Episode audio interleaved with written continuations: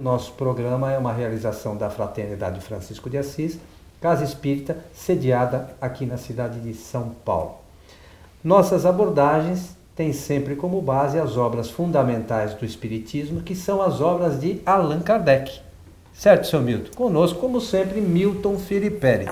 Certo, o que você falou está correto e eu aproveito para saudar aos nossos amigos telespectadores e ouvintes o melhor desejo de que os bons espíritos nos ajudem sempre. É verdade, esclarecimentos oportunos têm como base as obras de Allan Kardec, porque as obras de Allan Kardec esclarecem as nossas dúvidas a respeito da vida.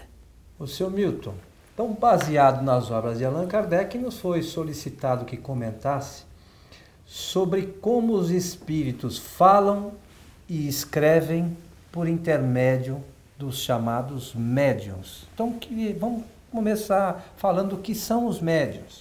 Ah, bom, essa, eu gostei muito também desta solicitação. É, ela é um tanto quanto curiosa, porque é, dificilmente alguém pensa em saber como é que os espíritos escrevem e produzem textos através dos médiums e também como é que eles podem falar. Então dá a chance da gente conversar um pouquinho a respeito desse assunto. Bem, médium é o intermediário dos espíritos. Allan Kardec, no livro dos médiuns, ele vai é, dizer que a palavra tem início na palavra latina, medium, e significa eh, meio. E ele então eh, aproveita dessa palavra para criar a figura real daquele intermediário humano. Então ele diz, existem dois tipos de médium, um médium ostensivo e um médium generalizado, mas que ele vai usar a palavra médium somente para aquelas pessoas a quem eh, a mediunidade se demonstra estar específica, patenteada, sem deixar nenhuma sombra de dúvida. É, é na verdade, as todo mundo é médio no sentido que todo mundo recebe influência dos espíritos, né? E essas influências, queira ou não queira, elas acabam atrapalhando muitas vezes ou auxiliando na vida das pessoas. Mas, como você falou, o médium propriamente é aquele que exercita a faculdade mediúnica. Isso mesmo.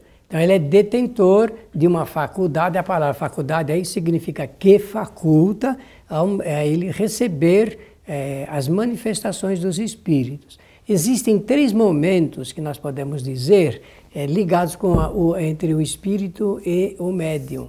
O momento é a primeira fase é a da sintonia, a segunda é da aproximação é, de um com o outro. Pode ser do espírito desencarnado para com o médium e pode ser também do médium para com o espírito desencarnado. Eu vou explicar tudo isso aqui no nosso programa em miúdos aqui para facilitar. A outra fase é a fase do envolvimento. Esse envolvimento supõe sempre de um envolvendo o outro. E a quarta fase é a da manifestação ou da comunicação propriamente dita. Bom, Milton, é, essas são as fases. Mas como se dá? Como é que os espíritos atuam sobre o médium? Bem, como é que é essa. É, não você falou da sintonia, sim, essas questões todas. Mas como é que é essa atuação? Tá, tá perfeito. É, para falar sobre esse assunto da sintonia, vou lembrar apenas que no Espiritismo existe realmente o conhecimento da atração magnética entre os espíritos. A sintonia reflete isto a atração magnética entre os espíritos. Mas tudo começa com o pensamento, ou, ou os pensamentos, do encarnado para com o desencarnado, ou do desencarnado para com o encarnado. A emissão do pensamento cria essas chamadas ondas eletromagnéticas de atração de um para com o outro. Ou o agente encarnado, o médium, atrai magneticamente ou os espíritos, é melhor falar assim, ou então eles atraem, se ligam magneticamente ao ser encarnado chamado médium. Então, o pensamento é a base. Lembrar-se, Coelho, que nós temos três atributos essenciais do espírito. Três atributos essenciais do espírito, que eu chamo ferramentas de trabalho para a evolução. É a inteligência, a vontade e o pensamento. E o pensamento, ele é encaminhador do que a vontade pressupõe. Na base de tudo está a vontade, a vontade daquele que quer se aproximar, quer falar, quer escrever e daquele que, pela vontade, recebe e aceita. Então é bom ressaltar: quem pensa é o espírito. Né? A faculdade de pensar, o ser inteligente do universo, segundo as informações trazidas por Kardec né, para todos nós, é, o ser inteligente é o espírito. Então, lembrar-se que nós estamos respondendo a essa solicitação de como os espíritos falam e escrevem através dos médios. O, tudo que nós falamos aqui é importante para responder essa questão. Com esse conhecimento teórico, eu posso entender como é que o espírito ele pode falar através de um médium. E pode falar porque, conforme nós dissemos, existem as fases da sintonia, da aproximação, do envolvimento e da manifestação. Bom, o que, que falta dizer aqui para poder entrar no mérito da escrita do espírito propriamente dita? Falta dizer que quando o, o médium ele pensa e aceita a comunicação, ele abre campo para que o seu perispírito, que é o corpo fluídico, o seu corpo fluídico, que nós temos o corpo físico, o corpo fluídico e o perispírito. O corpo fluídico de um se aproxima e envolve o outro. Que outro? O do espírito desencarnado. Então Kardec vai explicar que quando ocorre essa aproximação, o espírito desencarnado, para manifestar-se com o médium, ele envolve inteiramente através do perispírito, o perispírito do médium que vai receber a comunicação. Olha que coisa interessante. É, e através desse envolvimento, os pensamentos que são fluidos também, né? Isso. Os pensamentos também são fluidos.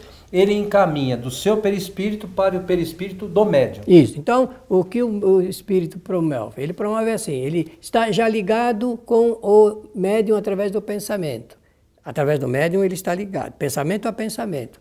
E ele sugere, ele, ele demonstra o grau do seu interesse, ele emite essa onda que nós estamos falando aqui de pensamentos, os pensamentos formam palavras e ele é obrigado necessariamente a retirar do reservatório cultural do médium o que ele pretende para poder escrever, por exemplo. Então, a mão do médium que está com o lápis, o pensamento recebe o pensamento do espírito e como ele está é, envolvido, ele está eh, se deixando levar docilmente pela manifestação, por isso que existe a palavra manifestação, então ele manifesta o pensamento, o desejo do ser desencarnado que emite o seu pensamento e o médium então vai escrevendo. Pode acontecer um fenômeno de afastamento uh, circunstancial do perispírito do médium, então é quando existe aquela facilidade maior para textualizar o, o pensamento do espírito desencarnado, é quando a pessoa depois diz, ah, eu sou médium, ou semiconsciente ou inconsciente, porque quando ele retorna ao corpo totalmente, ele não tem lembranças eh, muito claras, visíveis, ou nenhuma às vezes, né, daquilo que se passou.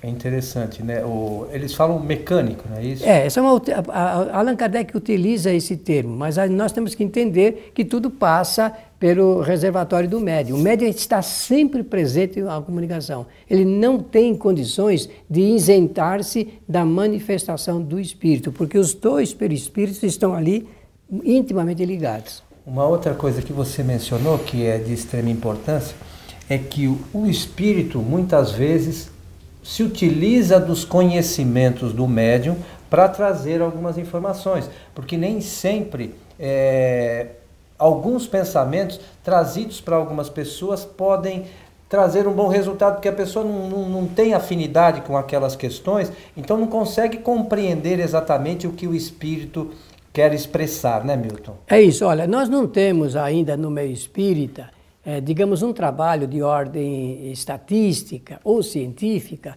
para dar essa posição da quantidade de influência que o espírito mantém durante uma comunicação com o médium e como que o médium realmente pode influenciar o espírito também. Mas eu presumo, pela experiência, que pode ser 10% da comunicação, pode ser produto do espírito ou o restante do médium, ou inverso, 20%, 30%, e aí nós podemos de vez em quando, por isso que existem pessoas que olha, eu não acho que não, que não é nenhum espírito que está escrevendo por meu intermédio, porque muita coisa aqui é minha, a pessoa fala assim, mas ela não percebe que ali está o espírito ligado e que, portanto, existe um percentual que é seu e outro que é do próprio espírito desencarnado. Agora, se alguém perguntar, mas é possível fazer um, um treinamento adequado para que o médium possa servir é, literalmente a comunicação do espírito? Eu respondo, pode. Mas é, o treinamento envolve aí eh, certos é, exercitamentos, inclusive na parte moral, que é muito importante, na parte de conhecimento doutrinário, porque quanto mais doutrina conhecer o médium, quanto mais doutrina conhecer o médium, melhor ficará a produção do seu trabalho. Ele vai saber quanto que ele pode realmente influir e quanto que ele pode realmente é, se deixar levar na medida em que o espírito merece confiança, porque aí entra o outro fator de quanta confiabilidade merece o espírito comunicante. Muito bem, Milton. É, de uma certa forma, e também não é tão diferente, você mencionou sobre os médios escreventes e sobre os médiums falantes. A mesma coisa. Então, o que, que nós temos? Kardec chamou ele para classificar, e Kardec era um professor, um educador, então ele tem o hábito de classificar, sistematizar para melhor explicar. E ele então classificou essa área é, da manifestação da área do, da, dos efeitos inteligentes, efeitos intelectuais. Então, ele, a, ele reuniu o médium psicógrafo, médium escrevente, médium psicofônico, médium falante. O espírito usa a voz do médium. Médium audiente, aquele que supõe ouvir a, a, voz do espírito. Eu falei supõe porque o espírito não fala, ele não tem um aparelho fonador mas ele projeta de tal forma o seu pensamento no pensamento do médium que o médium tem a nítida, nítida impressão de que está ouvindo a voz do espírito de, de como ele falava quando estava aqui em vida e do médium vidente que eh, descreve a visão que ele tem dos espíritos. Olha, lembrar que médium vidente só vê espíritos, hein? não vê coisa, outra coisa não, só vê espíritos. Interessante, né? É, é, é uma, outra, uma outra questão sobre tudo isso, é o preparo do médium, né, Milton? Que é extremamente importante em todas essas questões, porque é, tem gente que a gente que diz que vê, eu posso fazer isso em casa, posso fazer isso no local de trabalho, mas é, é, é importante o preparo que essas, é, esse tipo de, de manifestação seja realizada sempre na casa espírita. Olha, você disse muito bem. O, o, centro espírita é o lugar mais adequado para a prática da mediunidade. Isso não quer dizer que pessoas com conhecimento, que são dotadas de algum recurso de controle emocional, possam fazê-lo também eh, na sua residência, mas a recomendação é para que o médium trabalhe no centro espírita. Ali ele encontra todo o equipamento necessário, recurso eh, de espiritual para proteger-se e tudo mais, porque varia muito de, de, de, no processo da comunicação, varia muito. O Milton, e existem outras qualificações de médios, né? outros tipos de mediunidade, pintura, aquele que faz pintura, é, enfim. Uma... Olha, você, desculpe, você lembrou bem e a gente precisa colocar aqui no quadro. Ah, quando o médium ele pinta, ele também está dentro desse quadro de efeitos inteligentes. O espírito, é, que é pintor, que tem essa qualidade, ele eh, cria esse mesmo processo do pensamento, e há essas fases que nós falamos aqui, até a fase é, final, que é a produção do seu trabalho. Não é? é? às vezes, o médium ele participa inteiramente do quadro, da pintura. Ele está ligado com o espírito, ele é consciente o tempo todo. E outras vezes, dependendo de alguns, setor, de alguns fatores, o espírito envolve totalmente o médium e o médium ele não tem muita participação ativa uh, no, na, no quadro, mas ele tem a participação na manifestação, mas não naquilo que o, digamos, é a intenção do espírito na produção do seu trabalho. Importante lembrar que você falou uma coisa que é interessante, que essa questão da mediunidade é uma faculdade do espírito encarnado. Somente. Somente. e, e ela, o corpo é simplesmente o, o meio de manifestação disso. Isso mesmo. Mas a faculdade é do espírito quando está encarnado. encarnado. Isso, é isso mesmo, isso mesmo. Porque a gente escuta às vezes algumas coisas, é, mas você falou que é interessante, né? O, o próprio espírito desencarnado, por vezes, ele toma conta, não do corpo, mas da, da do perispírito, na verdade, que é quem é, exerce a ação sobre o corpo físico, não é isso? Quando o médium ele é, é dócil, não é? ele aceita, porque tudo está na, na proposta e na aceitação. Se o médium aceitar, essa aceitação sendo total, tacitamente total, então ele fica dócil à comunicação. E, e é interessante estudar essa matéria, porque com um pouco de cuidado nós podemos puxar, não hoje, porque não é o caso aqui, a gente pode puxar esse assunto ligado também com o efeito subjugatório, porque é o mesmo processo. O efeito subjugatório é a, é a vontade de se deixar levar pelas eh, ideias do espírito. E só que no processo subjugatório, que é a obsessão, Kardec descreve isso no capítulo número 23 do livro dos Médiuns, é, nesse processo de subjugação, isso uh, está de, num acordo de enfermidade, porque aquele que é, se sujeita à ação do espírito, ele é criador dessa situação.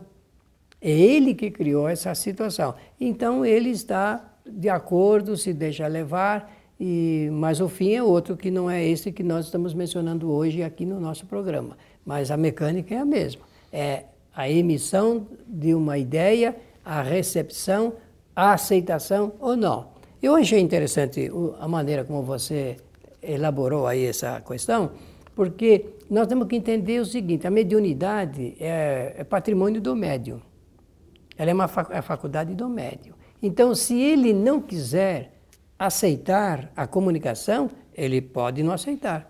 Se ele simplesmente rejeitar, dizer, não, por meu intermédio você não vai se comunicar. Pronto, ele é dono, ele é gerente, é ele que administra a sua faculdade e pela imposição da sua vontade, o espírito não tem como agir sobre ele. E nesse, ainda nesse raciocínio, Milton, é, a pessoa que, vamos dizer assim, alguns dizem, não, você é médium, você tem que exercer a mediunidade, é obrigado? Nada. Obrigação nenhuma. Olha, tudo na vida, e o Espiritismo explica muito bem, resulta uh, no fator de ordem moral. Se o indivíduo age ética e moralmente bem na vida, ele está bem. Mas se a sua ação não é boa, porque qual é o médio que fica mal? Fica mal quando ele não tem, não age bem na sua existência. Então ele realmente vai se complicar. Ele vai atrair, vai atrair uh, os espíritos que não são bons são maus, ignorantes, sofredores. Vai ficar uma misturança, digamos assim, uma mistura muito indigesta de espíritos sobre ele. Uma outra questão também é com relação aos espíritos que se comunicam, né? as comunicações propriamente. Porque às vezes é, as pessoas acham que receberam uma comunicação mediúnica e que os espíritos são espíritos perfeitos, conhecedores de toda a verdade, que aquilo que o Espírito falou, não, aquilo é o ponto final em todas as questões. É, é uma coisa para se ter cuidado também, né, meu? Kardec recomenda a análise cuidadosa de toda e qualquer comunicação. Tenha o nome que tiver, o mais célebre, o mais renomado, seja o melhor espírito que se apresenta ali sob o nome qualquer, é para fazer uma análise cuidadosa da sua comunicação. É porque é, o fato de, de o espírito estar desencarnado não significa que ele detenha conhecimento sobre todas as coisas, né? É, sobretudo em questões até doutrinárias, que você, é, ainda num programa nosso anterior sobre o livro Céu e Inferno, você falou que os espíritos desencarnam em diversas em condições variadas, por vezes em condições boas, outras vezes não tão boas. Mas os espíritos nada mais são que seres como nós, que um dia tiveram desencarnados e depois passaram para o mundo espiritual. Nós conhecemos tudo sobre todas as coisas? Não. Também os espíritos né, naturalmente não devem conhecer. Então a gente precisa ter uma cautela muito grande sobre as, as, as informações que por vezes nós recebemos dos espíritos. Nós precisamos, é, sobretudo quando falamos de espiritismo, traçar um paralelo muito próximo sobre, com as obras de Allan Kardec, né? Para que a gente não se perca, né, Milton? Exato. Eu me lembro aqui, para encerrar minha parte, da palavra de Allan Kardec quando ele diz que a primeira grande descoberta que ele fez, ele está narrando ali, a grande e a primeira grande descoberta que eu fiz foi saber que os espíritos são as almas dos homens que viveram na Terra. Interessante, né? É, eu acho que isso é, é, é importante que se a gente se lembrar sempre disso, a gente erra menos, eu acho, né? Mesmo? Com certeza. Não vai dar crédito, por melhor que seja o espírito, porque na análise das comunicações existe tecnicamente um detalhe, um item, que é o, o da concordância da linguagem. E quanta gente começa a falar de um jeito alguma coisa, faz uma afirmação e do, no transcorrer da conversa, logo em seguida, desdiz aquilo que falou anteriormente. Tem livro que eu leio e no início o espírito fa, afirma, faz uma porção de afirmações e depois ele eh, volta ao contrário. Então, essa, essa não concordância é um sinal de que nós não devemos dar crédito à comunicação. Será preferível rejeitar nove verdades do que aceitar uma única mentira, diz Allan Kardec. Estamos chegando ao final de mais esse programa Esclarecimentos Oportunos. Suas e, despedidas, meu caro. Ah, antes, nosso agradecimento pela bondosa atenção de todos, desejando que os bons espíritos nos ajudem sempre. Lembramos que esse programa, que está sendo transmitido por via rádio, pode também ser assistido em nosso site kardec.tv, www.kardec.tv. A todos, o nosso abraço. Esperamos encontrá-los em nosso próximo programa. Até lá!